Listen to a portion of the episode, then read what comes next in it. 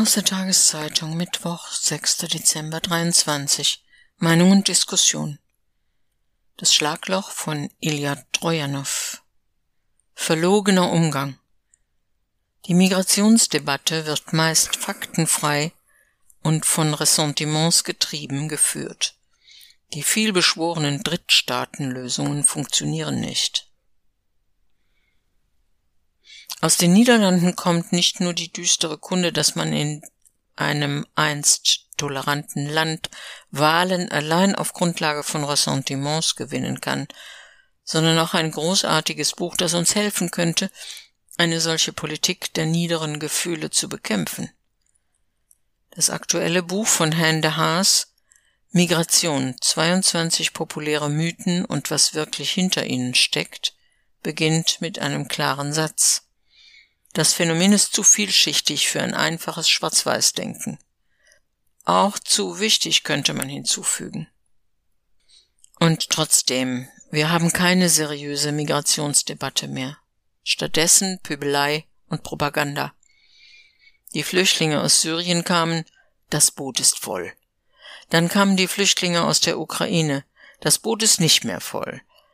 Wie der Soziologe de Haas mit unzähligen Fakten beweist, wissen die allermeisten von uns nicht, worüber sie reden. Es hilft, sich zunächst einmal die Geschichte der Migration vor Augen zu führen. Allein zwischen 1846 und 1924 verließen rund 48 Millionen Europäer den Kontinent. Mitte des 20. Jahrhunderts, nach dem Zweiten Weltkrieg, waren die Flüchtlingszahlen in Europa höher als heute, was ist also neu? Die außereuropäische Herkunft der Migranten.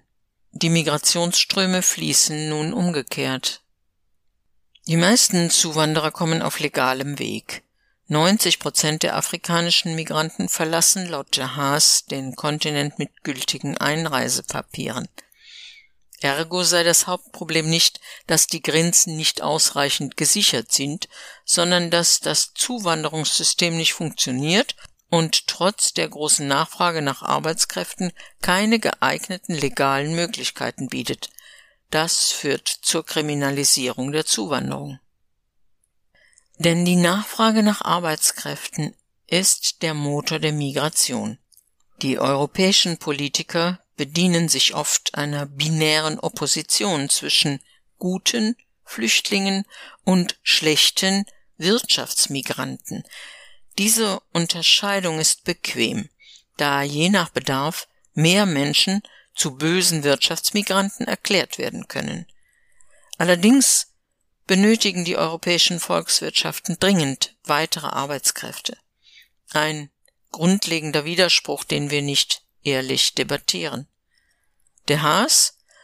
Man kann nicht gleichzeitig die Wirtschaft öffnen und die Zuwanderungspolitik liberalisieren und dem Wunsch der Bevölkerung nach weniger Migration nachkommen. Neben Arbeitsplätzen sind Demokratie und Menschenrechte die hauptsächlichen Ursachen dafür, dass Menschen in Europa Schutz suchen. Ergo macht ein Teil unserer Gesellschaft folgende teuflische Rechnung auf. Egal, welche Knöpfe wir drücken, es gelingt uns nicht, die Fluchtmigration nach Europa zu senken.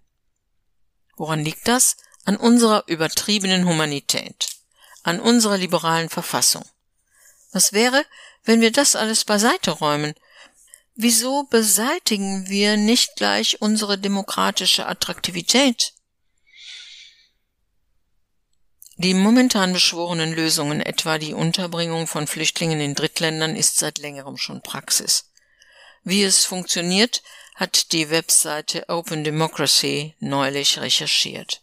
Das britische Innenministerium behauptet, Flüchtlingen aus aller Welt einen sicheren und legalen Weg zu bieten über ein Programm des UN-Flüchtlingshilfswerks. Wie wir zukünftig mit Asylberechtigten umgehen werden, zeigt das Beispiel von 20 irakischen Familien, die 2011 aus Irak geflohen waren. Das Haus einer der Familien war vom Islamischen Staat in die Luft gesprengt worden, ein Mädchen verbrannte bei dem Angriff. Andere waren als Anhänger religiöser Minderheiten oder Angestellte der Regierung bedroht. Alle 20 Familien haben saubere Dokumente, die bislang nur einen Nutzen haben. Sie beweisen, dass diese Menschen seit einem Jahrzehnt auf eine Neuansiedlung warten. Nach der Registrierung prüft das Flüchtlingshilfswerk die Fälle und nach einem positiven Bescheid übernimmt einer von 18 Staaten, darunter das Vereinigte Königreich, den Antrag auf Asyl. Seit Jahren nun harren diese Menschen aber in der Warteschleife in Drittstaaten aus. Ein Kind ist mangels Medikamenten gestorben, ein Ehemann hat einen Schlaganfall nicht überlebt. Die meisten von ihnen bedauern nun, diesem Verfahren vertraut zu haben. In ihrer Verzweiflung erscheint ihnen ein morsches, übervolles Boot die bessere Alternative gewesen zu sein. Ein weiteres Beispiel. Obwohl in Sonntagsreden unseren Unterstützern in Afghanistan mit viel Pathos dankend gedacht wurde, sind laut Spiegel erst 13, 13 von ihnen im Rahmen eines Bundesaufnahmeprogramms nach Deutschland gekommen. Dabei sollten pro Monat rund 1000 Menschen legal einreisen dürfen. Ob für die Diskrepanz der Zahlen Bürokratie, Schlamperei oder Zynismus verantwortlich sind, spielt in diesem Zusammenhang keine Rolle. Entscheidend ist, dass durch die Verlagerung der Asylprüfung ins ferne Ausland das Asylrecht endgültig zur Makulatur wird. Vor Jahren traf ich in der Hauptstadt von Sierra Leone eine Gruppe von abgeschobenen Flüchtlingen, die teilweise hervorragend Deutsch sprachen und sich über Wasser hielten, indem sie in den dortigen Schulen Vorträge hielten, um die Jüngeren vor einer Flucht zu warnen. Zwischen 2015 bis 2019 finanzierte die EU mehr als 130 solche Aufklärungskampagnen. Kosten 45 Millionen Euro. Alles für die Katz. Sie lachen uns nur aus, sagte einer, ihr seid Versager, sonst nichts. Ein Sinnbild unseres teilweise absurden und fast immer verlogenen Umgangs mit Migration. Wie der Haas nüchtern konstatiert, was als Flüchtlingskrise bezeichnet wird, ist in Wirklichkeit eine politische Krise, und spiegelt den mangelnden Willen wider, Geflüchtete aufzunehmen und die Verantwortung mit anderen Zielländern zu teilen